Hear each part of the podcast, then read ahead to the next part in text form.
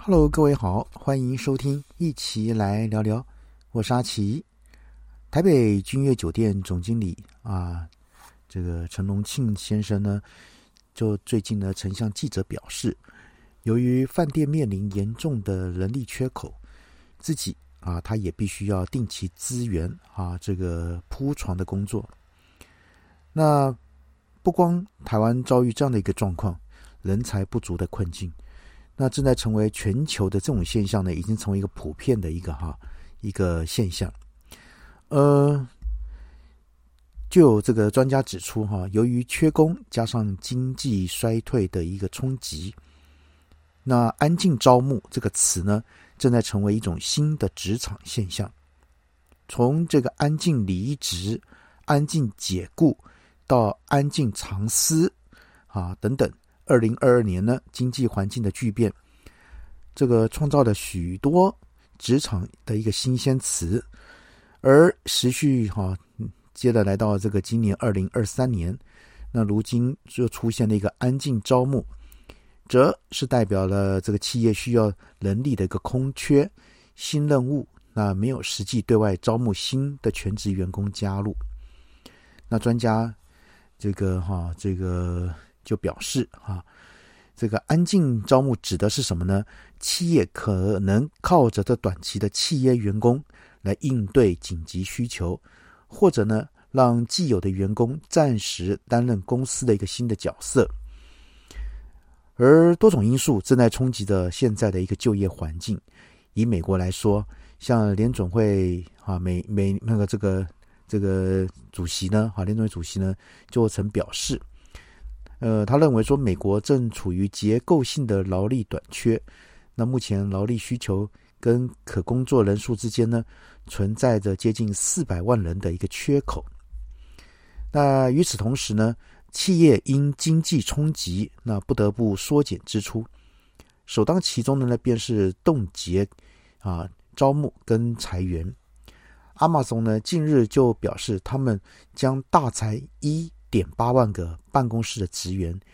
比原先估计的一万人高出了百分之八十，那成为疫情下呢科技界最大规模的一次裁员，约占整体三十万办公室职员的百分之六。那从劳力的缺口到企业的捉襟见肘呢，种种环境因素都推动了安静招募的一个趋势，这或许是啊即将成为许多企业或工作者面临的一个现况。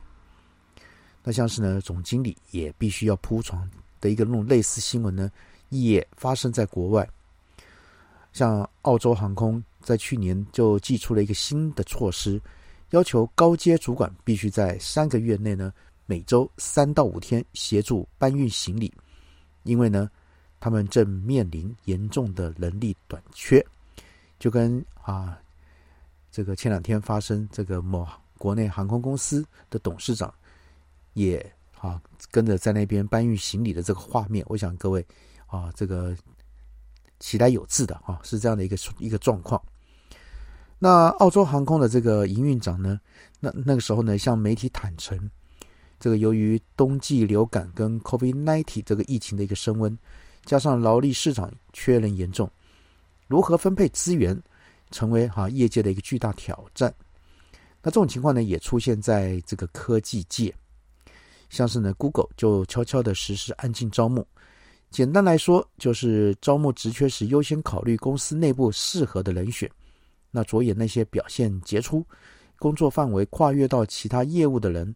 让他们先填补优先啊优先度更高的一个职缺。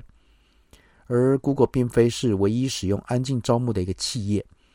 那对公司来说，这种方法啊风险比较低，也大幅节省。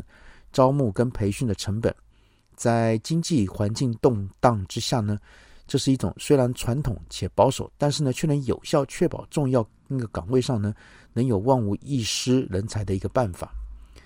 所以呢，安静招募的核心是要求员工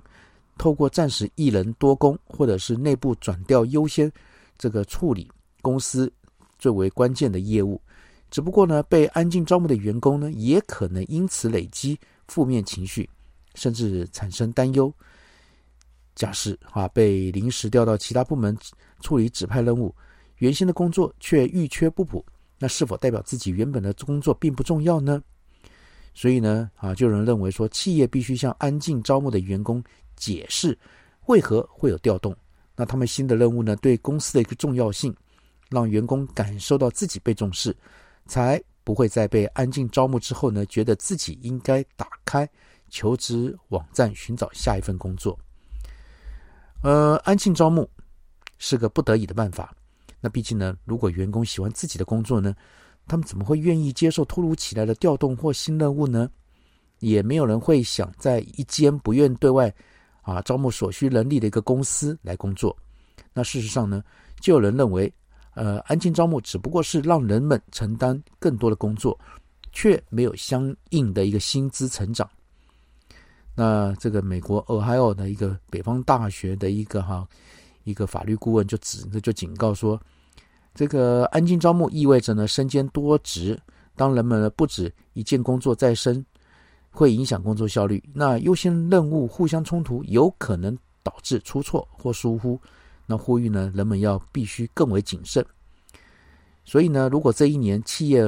啊不安静招募，恐怕很多公司会面临倒闭危机。一个好的安静招募必须为员工设身处地着想。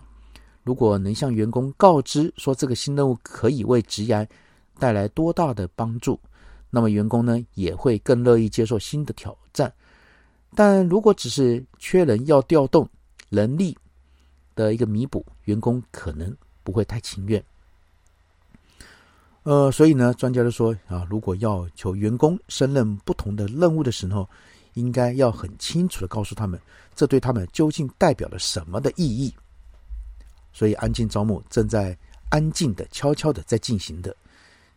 在你身边的周围，你是否有这样的一个发现呢？好，阿奇今天先跟各位谈到这边喽，先这样的，拜拜。